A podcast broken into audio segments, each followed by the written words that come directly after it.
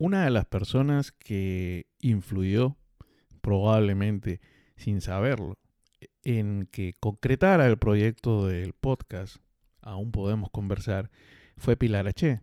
Pilar H es una economista dominicana a la que tuve la suerte de conocer cuando llegué a este país hace casi 20 años y con la que siempre es un placer conversar.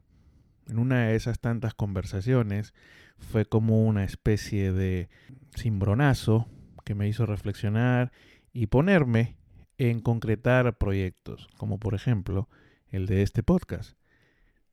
No podía dejar de conversar con Pilar antes que termine este año, porque nos merecíamos esa charla y merecíamos compartir ese momento en el que nosotros intercambiamos ideas. En el caso de este episodio, ustedes podrán escucharlo, ideas respecto de, de este año, de los retos de este año, de la pandemia, de las enseñanzas que nos quedan, del aprendizaje que tenemos, de la transformación que puede implicar tanto a nivel personal como a nivel profesional, como también en el mundo, a nivel digital, a nivel de priorizar eh, los objetivos, la salud, la educación. Y también posteriormente hablamos un poco de ella y hablando de ella nos fuimos en reflexiones respecto de la maternidad y la paternidad, la educación de nuestros hijos y resultó una charla de una hora en la que disfruté cada momento y en la que estoy seguro que ustedes también, si se dan la oportunidad, lo van a disfrutar. Porque aún podemos conversar. Finalmente Pilar H aceptó la invitación, se dio el tiempo y comparto la conversación que tuvimos una de estas noches de toque de queda. Recuerda que puedes escuchar el podcast Aún Podemos Conversar en tu plataforma de podcast favorita. Apple Podcast, Spotify, la que tú quieras. Y si te gusta, nada mejor que compartirlo. Aún podemos conversar con Pedro Ramírez.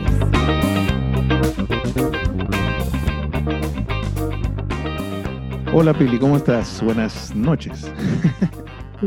Hola Pedro, buenas noches. Estoy, o me siento muy entusiasmada con las posibilidades que esta conversación abre para mí y muy honrada eh, por dos razones. ¿Por qué? La primera porque conozco de este proyecto cuando todavía estaba incubándose y de tu idea de, crear este espacio de conversación.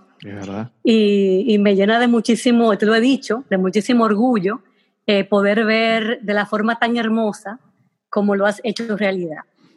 Y segundo, porque eh, también te lo he dicho, el, el nivel de las personas con las que te sientas a conversar en este espacio es tremendo. Eh, y obviamente es un honor para mí pues formar parte de esa lista selecta de personas que conversan contigo en este maravilloso espacio. Gracias, Pili. Es que no podías dejar de pasar por aquí. Acuérdate que de una forma u otra eh, en algún lado tienes parte de responsabilidad en motivación que hubo después de algunas charlas que tuve la, la oportunidad de, participar y que tú diste, o sea que eh, alguna semilla tú tiraste en, el proyecto, así que era imposible que la primera temporada, si es que va a haber segunda, que la primera temporada termine sin que, sin que, sin que conversáramos un rato. Ahora, lo que no esperábamos, ni tú ni yo, ni nadie, era que eh, esta temporada del podcast eh, de repente se viera, se realizara en medio de un año particular y un año inédito, por lo menos para nuestra generación, ¿no? Pandemia, con cuarentenas, confinamientos, estado de emergencia y con todo eso. ¿Cómo has estado tú? ¿Cómo lo has vivido tú? Que yo no te veo desde marzo por lo menos. Así es. Mira, Pedro, ha sido eh, un proceso con, con etapas distintas eh, y, con diferentes formas de ser en cada una de esas etapas, ¿no?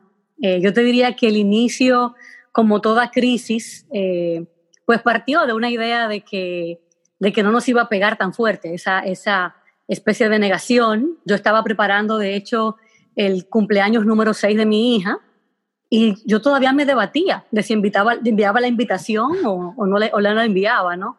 eh, qué incrédula.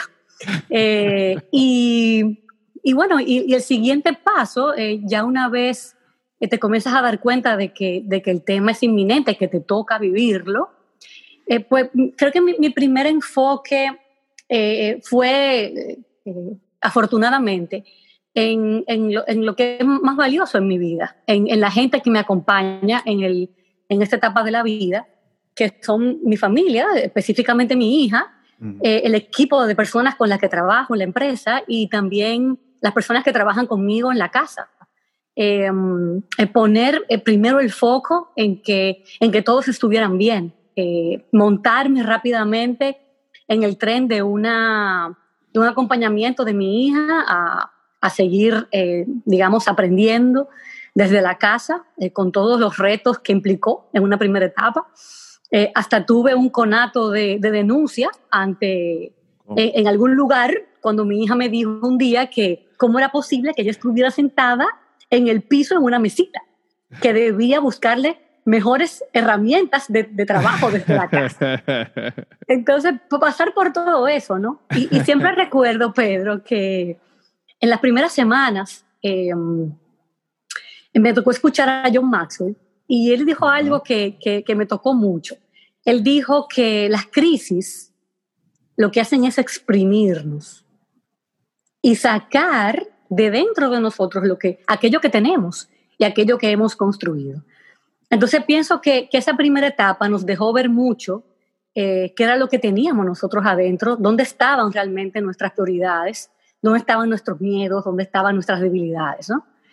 Y y bueno, y, vino toda esa etapa, eh, eh, bueno, de, de, vivir esa valiosa, eh, digamos, oportunidad mm. que nos dio entonces la pandemia de mirarnos, de mirarme y, y, ver hacia adentro, ¿no? ¿Qué, ¿Qué, todo esto me estaba diciendo de mí misma? yo recuerdo que siempre con las personas que conversaba, les decía, es, es lindo observar con quién nos tocó compartir la etapa más crítica del confinamiento, ese marzo, ese abril, ¿con quién nos tocó? Porque muy probablemente eh, esas personas con las que nos tocó estar venían a, mostrarnos temas que debían ser vistos y que debían ser atendidos. ¿no? Eh, y, creo que vino eh, esa, siguiente etapa como de mucha reflexión. Y, luego, Pedro, yo te diría que, veo mucho este proceso como, o esta pandemia, como una aceleradora de procesos. Y hay un montón de temas que venían eh, cocinándose, que venían gestándose y que la pandemia los ayudó a avanzar. Eh, también recuerdo a alguien hace poco que decía que, que, la pandemia ha sido como una sala de parto, que, que un montón de temas que estaban en gestación, pues eh, han sido dados a luz, están en el proceso de ser dados a luz. Y ahí hay un montón de temas que, que, podemos listar y que tú conoces, desde el empuje que ha tenido eh, la pandemia sobre la transformación digital. O sea, ha empujado más la transformación digital que cualquier otro fenómeno anterior. Eh, el impacto en el tema del teletrabajo. Eh, para ponerte un ejemplo, yo trabajo en el área de finanzas de una empresa multinacional y Estábamos en teletrabajo de unas 120 personas, había cuatro personas eh, en teletrabajo. Y, un, y un, esquema muy tímido. Tímido. En menos, de una, en menos de una semana, los 120 estábamos en teletrabajo y digamos que máximo dos semanas estábamos todos ya entregando los resultados que se estaban esperando de nosotros desde la casa eh, e incluso habiendo pasado por procesos de automatizar eh, funciones que estaban todavía completamente manuales y que las pudimos eh, transformar a digital, quizás en una primera etapa de una forma un poco burda, y poco a poco en el camino, pues hemos podido refinarlo. Son, son cambios interesantísimos que venían, pero que han sido empujados por, por la pandemia. Eh, en temas de educación, podemos tener toda una conversación con el tema. Eh, es un tema eh, para mí de mucha reflexión, sobre todo porque pienso que la pandemia nos ha mostrado que se requieren cambios eh, sustanciales desde el punto de vista social, para que podamos acompañar de una manera a nuestros hijos en sus primeras etapas de desarrollo. Sí. Y si nos vamos, Pedro, a lo, a lo, a lo, a lo personal, pues te pudiera contar de muchísimos divorcios, para ponerte ejemplos, que han, se, se, han decidido en la pandemia, o, o, parejas que han decidido casarse en el proceso de pandemia. O sea, que, que ha sido un acelerador eh, de procesos en lo personal, en, en lo familiar, sentido. en lo corporativo y en lo social. Sí, yo comparto un poco lo que dices. Bueno, obviamente, siempre de la perspectiva que de una forma u otra nosotros hemos vivido todos estos meses, no sé si decir dentro de una burbuja, pero probablemente de una forma privilegiada, por llamarlo de algún modo, porque hemos estado encerrados en nuestras casas, pero ciertamente no nos faltaba nada. Probablemente uh -huh. tú que hablas del aspecto social, probablemente a diferencia de mucha gente que, que no podía quedarse en una habitación de 4x4, 20, 10 personas, porque no, no, no entran, no les puedes exigir eh, lo que podrían exigirnos a nosotros, ¿no? Pero, pero sí, cuando tú me pones a mirar atrás, esos, sobre todo esos tres primeros meses de confinamiento casi total, eh, sí, eh, cuando lo vivía decía, en algún momento voy a extrañar, eh, dentro de todo lo malo, voy a extrañar el haberme, el haber estado encerrado con mi esposa y con mis hijos 24 por 7, dos, casi tres meses, eh, porque de verdad fue un momento que afianzó nuestro vínculo, por paradójico que parezca, ¿no? En medio de una pandemia, una desgracia, con gente muriendo, con gente perdiendo trabajo y todo. Eh, pero en lo personal y en lo familiar sirvió mucho para fortalecernos, aún en medio de todas las situaciones que hemos hablado, ¿no? Lo, cómo la pandemia ha expuesto eh, una brecha social que, de, que algún, de alguna forma u otra tiene que irse reduciendo. Ha, expuesto, ha, ha, ha, significado pérdidas de vidas, eh, pérdidas de seres queridos, pérdida de trabajo y todo. Eh, quien ha sobrevivido a eso o no lo ha vivido necesariamente, quizá debería estar dejando de estar diciendo qué año este que no veo la hora que termine o qué año este que que el año más malo de la vida, o 2020, desagradable, lárgate y todo. Y hay razones, quizá para ver incluso el vaso un poco medio lleno en el sentido de lo que te deja, de lo que te enseña y de lo que te motiva el, un año como este a futuro, ¿no? Después de, cuando terminas de pasar, lo que en algún momento pasaremos, porque llevo como, como 25 episodios diciendo, bueno, cuando termine, y nunca termina la pandemia, pero, pero como que cuando termine hay algún tipo de razón para ver eh, eh, el vaso medio lleno o para decir, 2020 fue un año duro, complicado, pero fue un año que me sirvió para aprender. Uh -huh. Así es, Pedro, y en ese sentido que tú comentas de, de lo social, eh, sí nos deja también esa reflexión eh, de esas brechas y esas distancias eh, que tenemos sociales, que realmente la pandemia las va, en una primera etapa, las va a profundizar o las ha profundizado.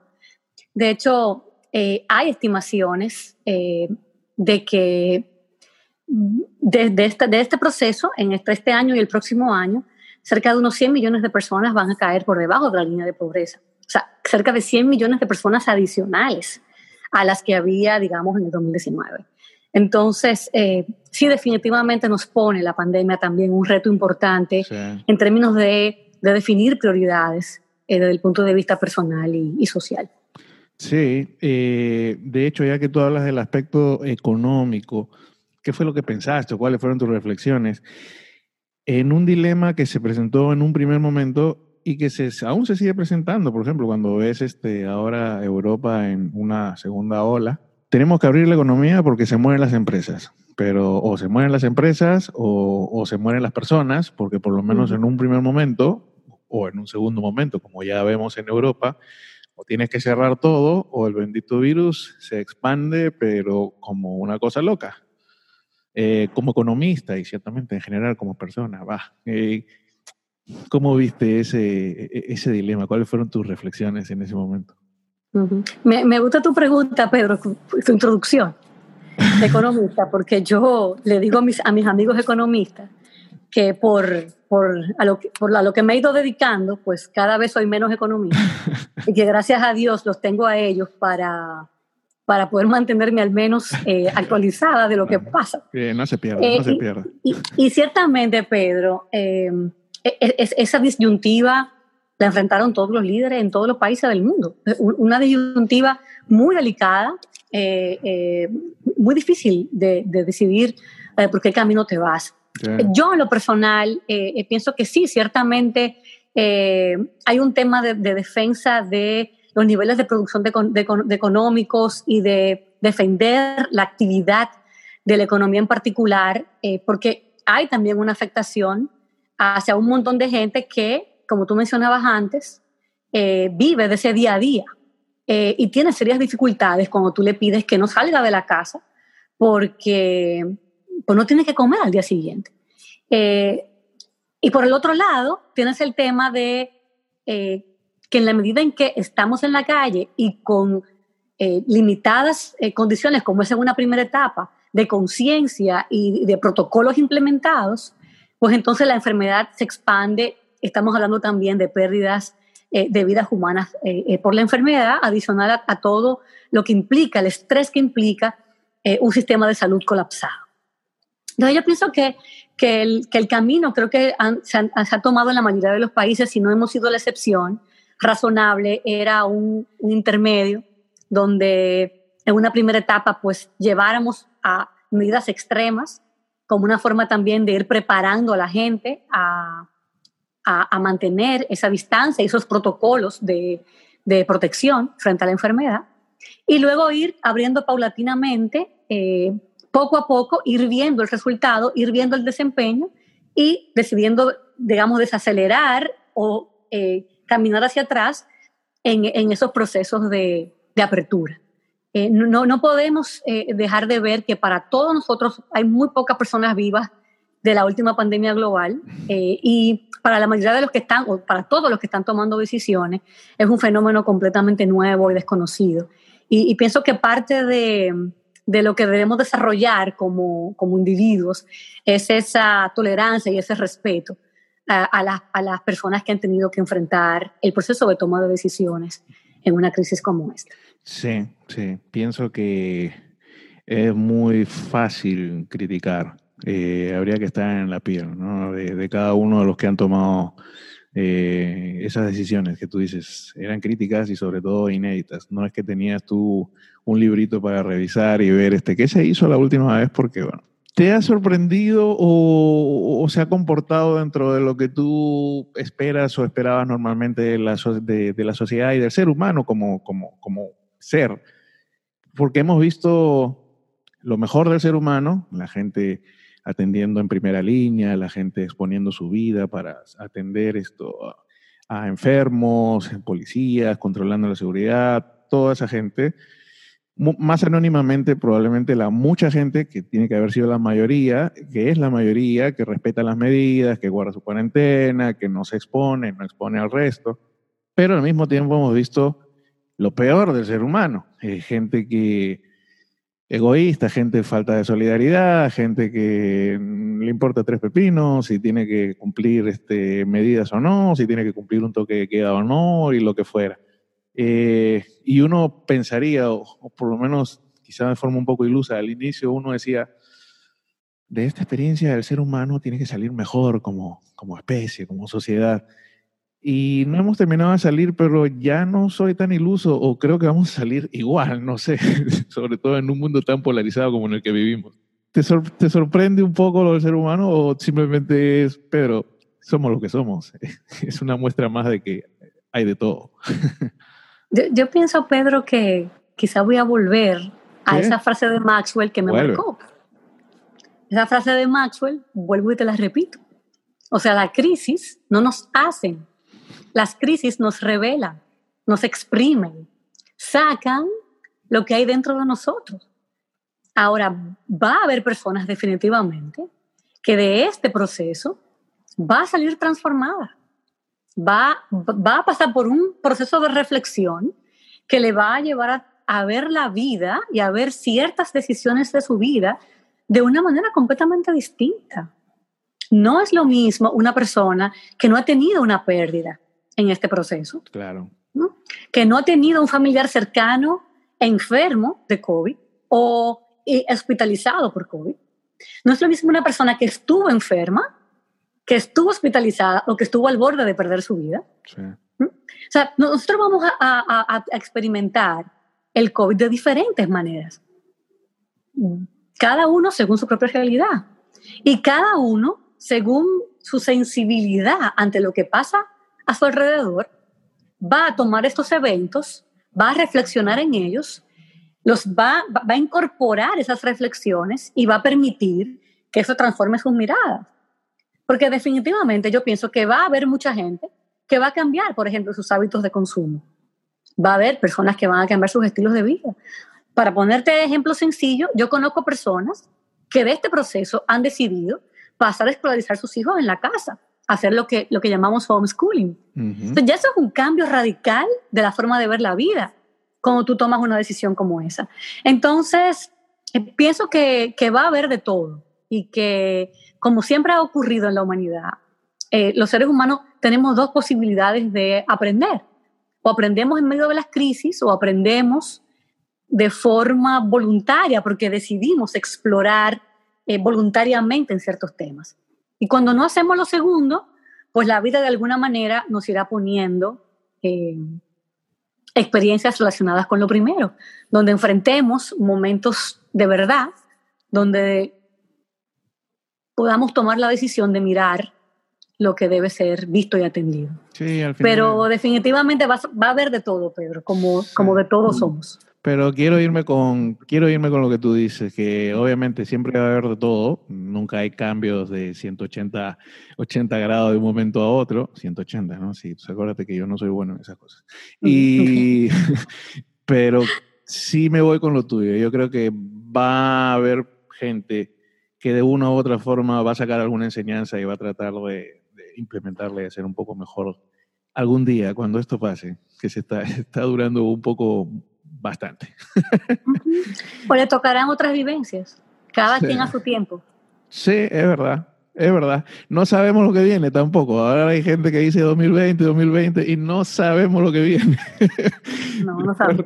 Después recordamos esto como, como un año menor, Dios, Dios libre, claro. Es conversaciones que uno tiene con los niños, por ejemplo, de cuando tú tengas tus hijos, le dirás, bueno, yo sobreviví a una pandemia, porque los pobres están también que bastante afectados con el tema. Pero saliendo un poco del tema de la pandemia, hablemos un poco, un poco de ti. Economista, eh, aunque tú dices que cada día eres menos economista por tu función laboral, eh, ¿por qué? Desde pequeña, la, pequeña Pilar estaba clara que quería dedicarse a economía, le gustaban los números, o, eso fue posterior y, y, al principio quería ser doctora, policía o qué sé yo. Tú sabes que una, una pregunta bonita, interesante, porque mi historia con la economía fue bastante, fue una decisión muy de finales de, mi, de mis estudios de bachillerato. Ah, Yo sí, me gustaban mucho las matemáticas toda la vida, eh, me han gustado las matemáticas, fui buena en matemáticas siempre en el colegio. Sin embargo, fue en, en, en cuarto de bachillerato, tercero o cuarto de bachillerato, que me tocó una clase de economía en el bachillerato. Y la verdad es que quedé eh, encantada con, eh, con, el contenido de esa asignatura. Probablemente la misma eh, maestra tuvo que ver en el proceso porque cuando uno se, se queda así como enganchado, fascinado con algo que tiene la oportunidad de aprender y sobre todo con el, con el sistema de enseñanza que nosotros hemos experimentado, ¿verdad? sobre todo nuestros años de estudiante, pues el profesor tenía un rol eh, muy importante en, en, la vivencia que uno tenía allí. Entonces yo, yo tenía, eh, tuve como dos eh, espacios distintos de, de consulta para tomar la decisión. El, el, primero tenía que ver con mi familia directa, digamos, mi, mis padres. Y bueno, y, involucraré ahí un par de tías eh, mi, papá, quería que yo fuera ingeniero civil, eh, porque ese era su carrera que él estudió, comenzó a estudiar y nunca terminó. Okay. Entonces, ese tipo de cosas que pasan, que el padre proyecta en el hijo los sueños no cumplidos. Que no deberíamos, pero bueno. él me compró todos los materiales eh, y las herramientas para, para ser ingeniero civil y yo le decía, papá, es que no, no me veo como ingeniero civil, no, no, no, no me veo ahí.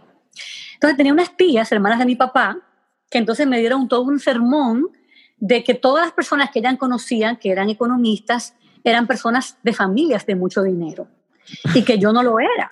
Y que eran personas que cuando se graduaban de economía, entonces iban a, a trabajar en las empresas de la familia, las cuales no tenía mi familia.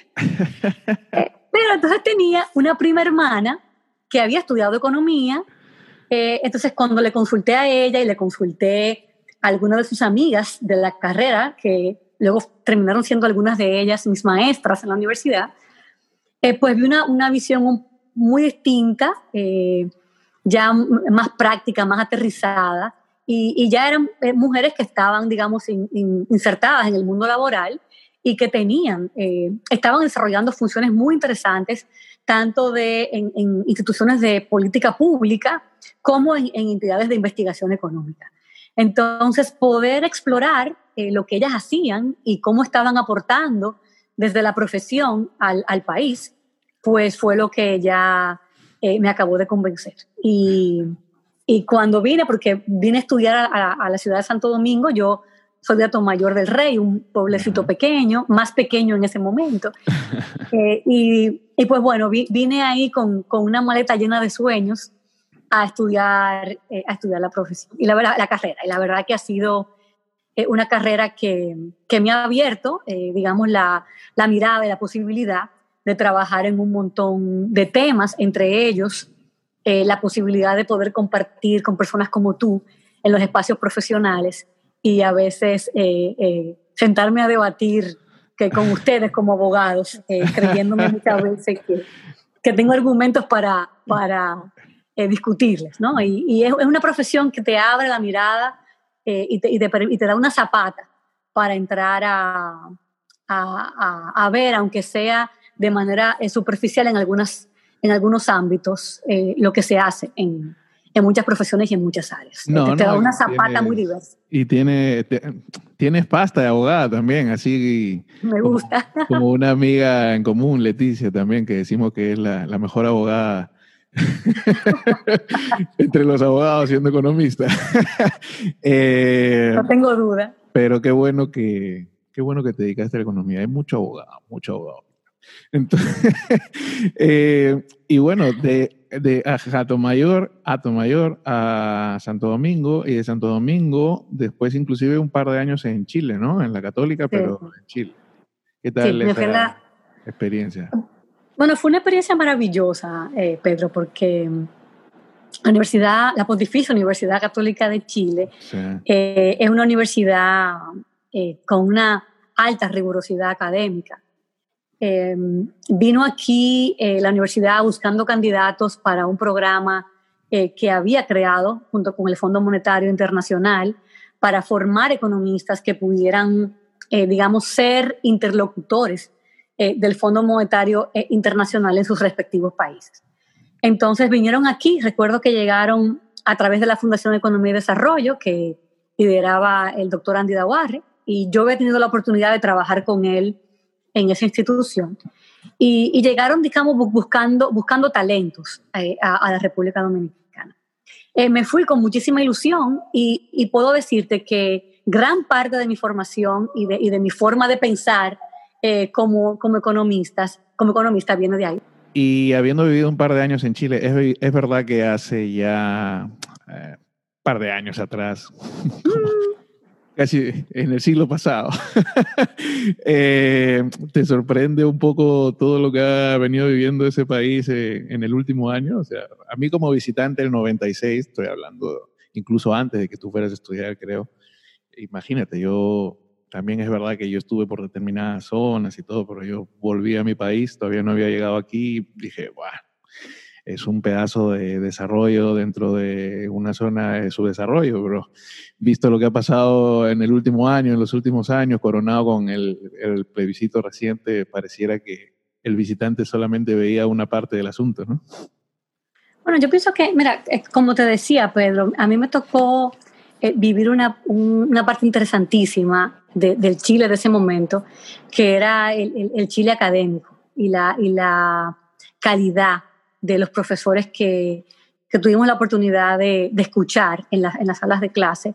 Eh, muchos de ellos, eh, como tú sabes, formados en la Universidad de Chicago, eh, de los primeros latinos eh, formados en la Universidad de Chicago y que habían sido o, que estaban en ese momento siendo parte de asesores del gobierno o que habían sido parte eh, del gobierno en, en su momento. Y, y, yo te puedo decir que en ese momento en que yo me tocó vivir allí, realmente Chile era, era como un país del libro de texto. Sí. Era como tú sentarte a, a estudiar economía y buscar una aplicación de, del tema que estuvieras debatiendo en la, en la, en la, en la economía chilena y podías eh, encontrar en Chile un buen ejemplo eh, de eso. Eh, y, y, lo, y, los países, volvemos, al igual que hablábamos antes de las personas, uh -huh. pues requieren pasar por procesos de, de transformación y de evolución. Y en el, en el, caso específico de la economía, va muy atada a, a, los temas políticos y va muy atada a temas de orden social. Entonces, si, esas, si, eso, si esos tres temas no van eh, adecuadamente eh, alineados y en coherencia, pues vamos a ver cómo eh, eso se manifiesta a nivel global, porque al final del día un país es la suma de, de muchas partes y de muchos flujos. Sí. Y, y, el económico es solamente uno. Si descuidas, y, si descuidas algún aspecto tarde o temprano, te va a pasar factura definitivamente. Así es, y aún en esa época, pues te puedo decir que uno de los temas de debate en los salones de clase eran precisamente esas eh, brechas eh, eh, de, de, de, los niveles de ingreso que había en la sociedad chilena de ese momento. O sea que no es, no es que tampoco en ese momento lo, lo, los problemas subyacentes que ya se comenzaban a, a, observ a, observar no eran parte de la discusión y del debate que teníamos como, como estudiantes en, en los salones de clase. Tu desarrollo profesional te ha llevado a, a ejercer eh, un cargo ejecutivo importante, como tú me comentabas, en el sector privado, mucha responsabilidad, mucha gente a tu cargo. ¿Cómo es la experiencia de ser una mujer ejecutiva en, en los 2000? Con todo lo que eso implica, ¿no? No sé, digo, por ejemplo, si tú has tenido experiencias no en tu centro laboral, sino en general cuando sales a algún tipo de reunión con gente que conoces y de repente viene algún comportamiento de tipo machista o algún comportamiento de tipo eh, de subestimar porque la, la, ejecutiva tal es mujer y no es hombre, no sé. ¿Qué tipo de experiencias has vivido? Mira, Pedro, es una pregunta interesante para mí porque este es un tema en el que mi mirada, mi posición, eh, ha cambiado drásticamente con el tiempo. Eh, yo pienso que hoy día eh, yo como mujer tengo acceso a unos derechos, a unas oportunidades, a unos eh, beneficios que eran impensables para mujeres de otros momentos históricos. Y como tú hablas, por ejemplo, como tú hablabas, por ejemplo, del Día de la Mujer, que que tiene, digamos, dos connotaciones, como yo lo veo hoy. Una es eh, detenernos a reconocer eh, todo el trabajo que se ha hecho antes de mujeres y en algunos casos de algunos hombres que nos han permitido llegar hasta aquí. Y en segundo lugar, seguir poniendo sobre la mesa temas que aún quedan por lograr eh, cambios y transformaciones que todavía están pendientes. Sin embargo, yo pensaba que el Día de la Mujer era algo innecesario que, para ponerte un ejemplo, que tenía marzo, justamente, ¿no? perdón. El 8 de marzo, digo. Exactamente. Yo decía que, bueno, un Día de la Mujer tiene el efecto contrario a lo que estamos buscando, porque nos coloca, nosotras mismas nos estamos colocando en una posición que es distinta a la del hombre. Como que si, si estábamos luchando porque fuéramos iguales, pues lo primero, o, o digamos que haya equidad en el trato hacia nosotros, pues partamos de ahí y no nos uh -huh. sentemos a, a ponernos en la posición de diferente, un poco decía yo de víctima. Ajá.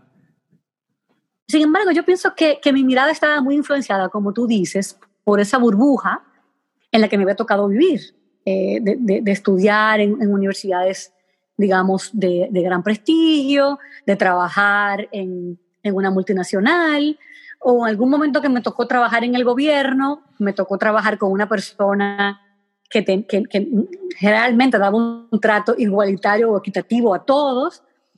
Eh, y también me tocó trabajar con un organismo eh, del gobierno americano donde tampoco sentí, eh, sentí mucho. Nada. Entonces, de discriminación. sin embargo, vuelvo y te digo, me siento tranquila de haber cambiado de opinión porque le, le, decía inclusive esta mañana a una amiga que cuando yo tengo que ser coherente en mis palabras y en mis acciones con lo que pienso hoy, no con la Pilar de la versión de Pilar de hace 10 años. Y, y hubo un evento, Pedro, que, que, es lo que, como la respuesta a tu pregunta, que inició mi cambio de mirada. La limitación de mi mirada, en ese momento yo pude ver que no era solamente que estaba filtrada por la burbuja en la que yo vivía, sino que yo estaba ciega. O sea, me estaba pasando a mí y me estaba pasando por encima de la cabeza que yo estaba siendo discriminada y que mi voz no estaba siendo escuchada ni atendida porque yo soy mujer. Entonces, eh, eso me, me, cambió completamente. Comencé a ver el tema desde una posición muy distinta. Eh, y, te puedo decir que eh, iniciativas que quizás en otro momento yo no habría apoyado. Eh, hoy yo soy una banderada de ellas. Por ejemplo, toda este, este, esta iniciativa del Programa de las Naciones Unidas para el Desarrollo con el Ministerio de la Mujer, de ir a, lograr ese sello, eh, que las empresas se certifiquen con un sello de igualdad de género, es algo que yo promuevo y empujo en los espacios donde me desenvuelvo y motivo a otras mujeres a llevar ese tema en sus empresas para, para encaminarlo, porque son eh, iniciativas que comienzan a transformar. Quizás una empresa sola no va a provocar el cambio, porque el cambio que requerimos es social, pero va sembrando una semillita en cada uno de los colaboradores que se va extendiendo a sus hogares y se va extendiendo a sus comunidades. Cuando, cuando una empresa comienza a tomar acciones, a crear conciencia, a atacar temas como el acoso o incluso a involucrarse en temas de violencia de género, definitivamente que tú comienzas a generar eh, un cambio social. Y, y, te digo, Pedro, es un tema que, que yo defiendo y del que soy eh, sumamente abanderada en este momento de mi vida. Sí, creo que todos de una forma no, todos, quito el de una forma u otra, tenemos que, ser abanderados del asunto, ¿no? Creo que hablamos mucho del 2020, sí, estamos año 2020 y, ya sería bueno hablar con más naturalidad de una igualdad que tener que estar a cada rato viendo casos este, de, abusos, casos de desmedro de la mujer, ¿no? Por el solo hecho de ser mujer, cosa que no tiene ningún sentido, pero bueno, valoro que me comentes el cambio de actitud con los años o el cambio de apreciación de la cosa, el despertar con los años. sí, pues son los años, eh, son procesos que duran años, ¿no? no son cambios que suceden de, una, de un momento para el otro, no solamente para nosotros los hombres, los primeros en ser identificados como machistas, sino también para, para muchas mujeres que en realidad de una forma u otra van abriendo los ojos o se van dando cuenta y, entendiendo, ¿no? Que hasta una fecha en apariencia simbólica tiene algo más que un simbolismo, ¿no? Como puede ser lo del Día de la Mujer, por ejemplo. Y ya que, ya que hablamos de mujer, tú tienes una niña muy hermosa, la que cumplió seis meses entrando a, a confinamiento. Seis años. Ah, seis, seis años, perdón, seis meses. ¿Qué, ¿Qué significó y qué significa para ti la maternidad? Yo siempre digo que, por lo menos en mi caso con la paternidad, que obviamente muy distinto, no cargué a, mis hijos nueve meses en la panza, ya con eso estoy perdiendo la experiencia, pero siempre digo que hasta que no viví la paternidad no entendí muchas cosas previas y, y que de paso adicionalmente me volví una, una melcocha, me volví un dulce que se derrite, obviamente, ¿no? Un antisocial un antisocial y un hombre así duro, de repente se volvió nada desde que hubo hijos. Eh, ¿Qué significó para ti la maternidad? ¿Qué significa para ti la experiencia de, de criar a una niña hoy en día de seis años? Bueno, pero la maternidad yo la pudiera definir como mi gran transformador. Em, eh, veo la maternidad como eh, la decisión, en el caso de que uno, bueno, uno siempre toma la decisión, eh, porque de alguna manera tú decides ser madre. Sí, normalmente. Y es, es asumir el honor más grande que implica acompañar a otro ser humano en el proceso de convertirse en la persona que está llamada a ser. es que es demasiada responsabilidad. y eso implica mucho de dejarse, o sea, de ponerse uno en la posición de papel secundario para permitir que el otro sea realmente el protagonista. Y eso suena muy sencillo, sin embargo, es muy retador llevarlo a la práctica. Eh, porque la verdad es que, que vamos a la maternidad y tenemos los hijos y lo vemos como un proyecto nuestro, se nos olvida que el proyecto es de ellos, que nosotros solamente somos eh, una especie de coach. Yo, yo, yo siempre pongo el ejemplo eh, que me gusta mucho porque trabajo mucho con, con mi equipo de trabajo, la analogía con el mago de Oz. Y es como, como la bruja buena, Glinda que, intervenía en la vida del personaje principal, Dorothy, solamente cuando era estrictamente necesario, porque Dorothy era la protagonista y era la que tenía que encontrar el camino, hacia su destino. Entonces, eh, eso parece muy fácil cuando lo decimos, pero llevarlo a la práctica y, y, reconocer en nuestros hijos un ente independiente, en no poner sobre ellos un montón de expectativas y no poner sobre ellos eh, la responsabilidad, como decíamos hace un rato, de, de llenar de mis sueños frustrados, sueños incumplidos, eh, es, verdaderamente, es verdaderamente un reto. Y, hay temas que inclusive uno los quiere eh, hasta por, bueno, generalmente porque uno entiende que es su bien.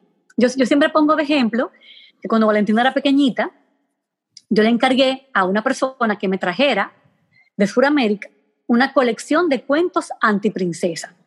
Porque yo quería que Valentina, eh, si, aprendiera desde pequeña que podía valerse por sí misma, que dentro de ella estaban todas las respuestas y que ella no tenía que esperar un príncipe azul que viniera a... Al rescate. A, rescate, ¿no? y quiero que tú sepas que hasta el arbolito de mi casa, de Navidad, eh, hace tres años, es un arbolito de princesa, donde hay que ponerles, hay que poner los príncipes, hay que ponerle las carrozas, las zapatillas y demás.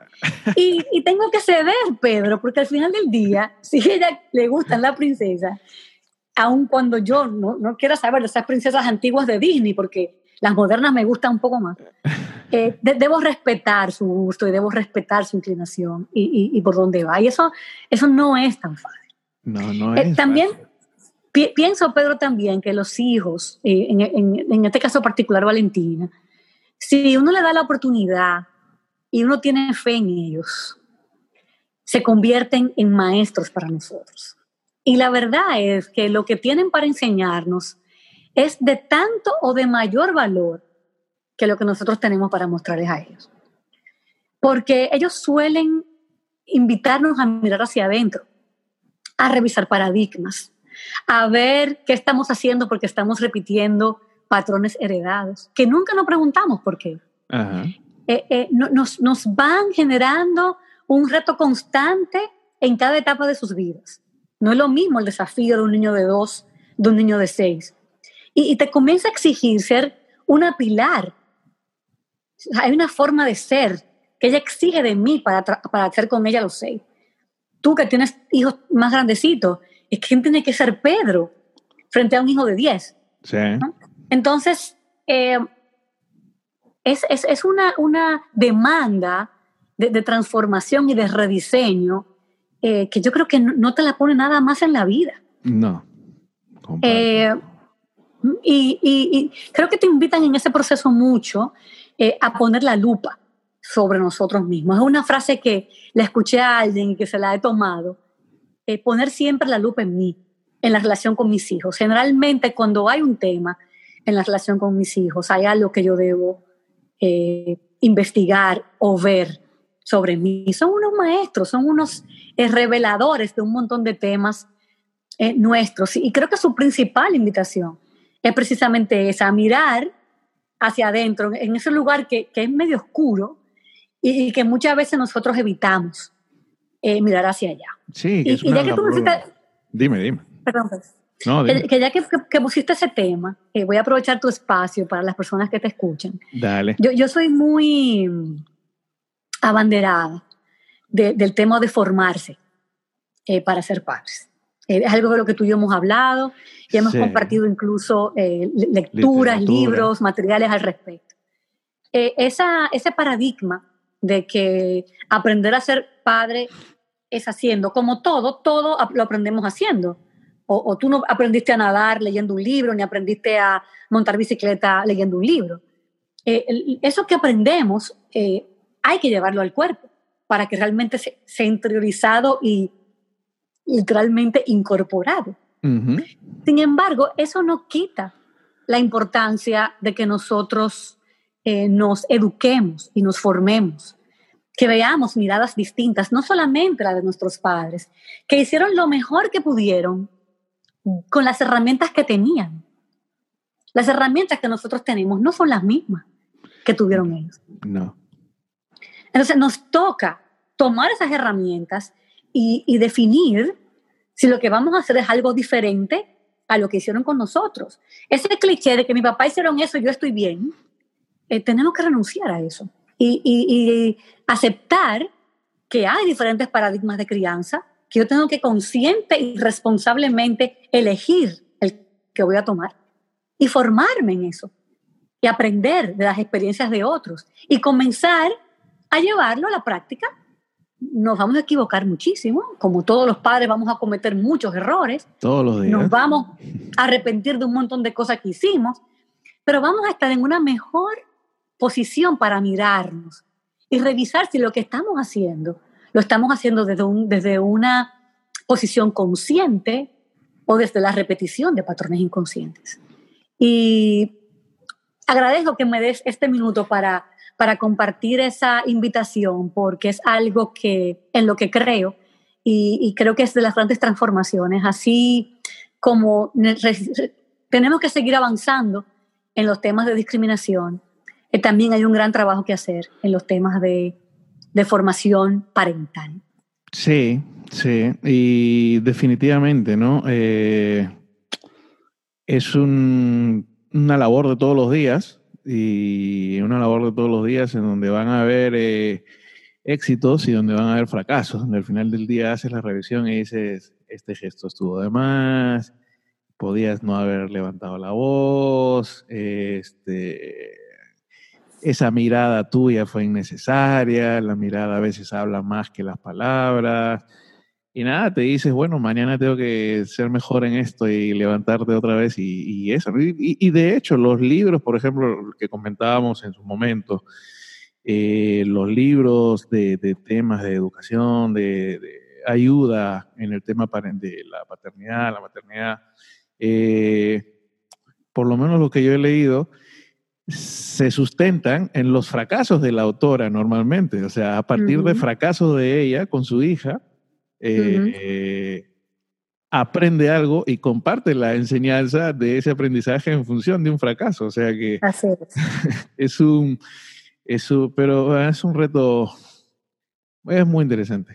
Y, Hay un, filósofo, un psicólogo argentino que se llama Jorge Bucay, que escribió un ah, libro que que es un libro que, particularmente que leí, y en ese libro él dice que, mm, la, que no hay forma de que nosotros como padres eh, acompañemos a nuestros hijos y que de ese acompañamiento eh, evitemos que él tenga que sentarse o ella en la silla de un terapeuta. Eh, él decía que es imposible que, que en algún momento no tengan que ir al terapeuta, porque el simple, el simple hecho de acompañarlos eh, a, adaptarse socialmente va a implicar ciertos traumas que, que, nosotros vamos a tener que haber elegido entre el menor de dos o tres males.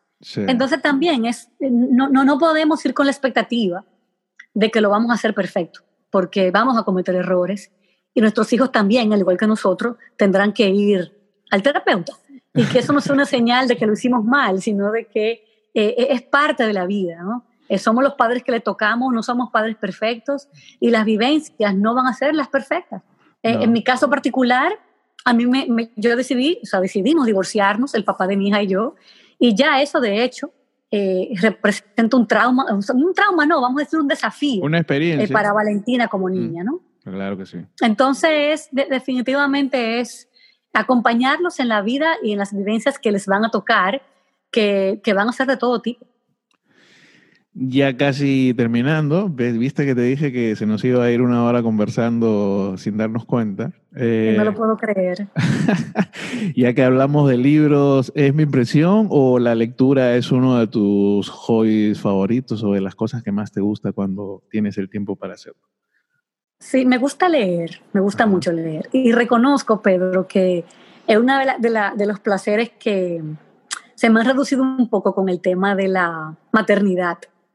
Eh, eh, porque quizás esos, momentos que yo dedicaba a leer, pues, eh, pues lo dedico a compartir con, con, mi hija. Y a veces cuando leemos, pues leemos cuentos y, y libros que ella pueda leer.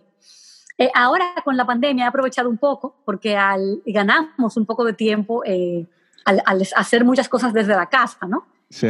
Y, y justamente estoy leyendo, eh, porque estoy muy inquieta con el tema de, del aprendizaje, la educación y lo que viene a raíz de este tema de la, de la, del COVID y las transformaciones que trae. Y me estoy leyendo un libro que se llama Escuelas Creativas.